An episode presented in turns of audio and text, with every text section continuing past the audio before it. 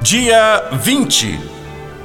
Pois não me envergonhe do Evangelho, porque é o poder de Deus para a salvação de todo aquele que crê, primeiro do judeu e também do grego. Romanos 1, verso 16. O Evangelho e a cultura. A falta de compreensão sobre o Evangelho e sua relação com a cultura humana tem promovido posições extremadas e algumas heresias. Aqueles que advogam que o Evangelho existe desconectado da cultura humana o apresentam sem qualquer atenção ao contexto.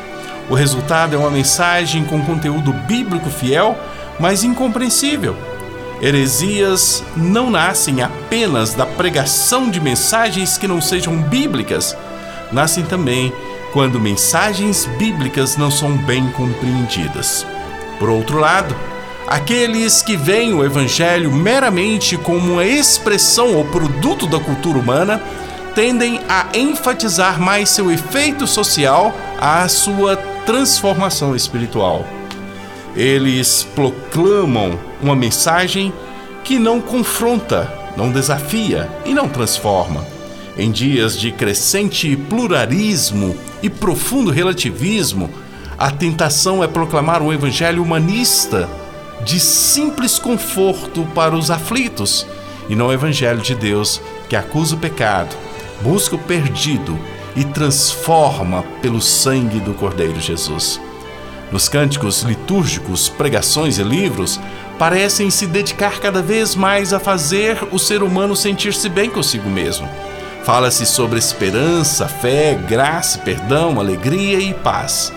Estes são certamente valores do Evangelho, mas não podemos esquecer que a mensagem de Deus também acusa o pecado, apresenta o juízo e condena o pecador que não se arrepende. O Evangelho que não confronta, desafia, transforma, não é Evangelho. Creio que podemos compreender o Evangelho como supracultural, pois explica o homem nas Escrituras sua identidade e propósito. 2 Timóteo, capítulo 3, 16 e 17. Ele é multicultural, atrai ao redor de Jesus Cristo pessoas de todos os povos, línguas, tribos e nações. Apocalipse 5, 9.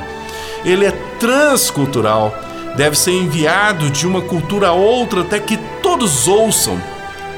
Ele é cultural, tem sido revelado à humanidade em sua história, Jesus encarnado em nosso tempo e espaço. João 1,14. Ele é intercultural à medida que promove comunicação, entendimento e comunhão entre pessoas de diferentes culturas. Ele é contracultural, pois confronta o homem em sua própria vida e cultura, produzindo real, pessoal e eterna transformação.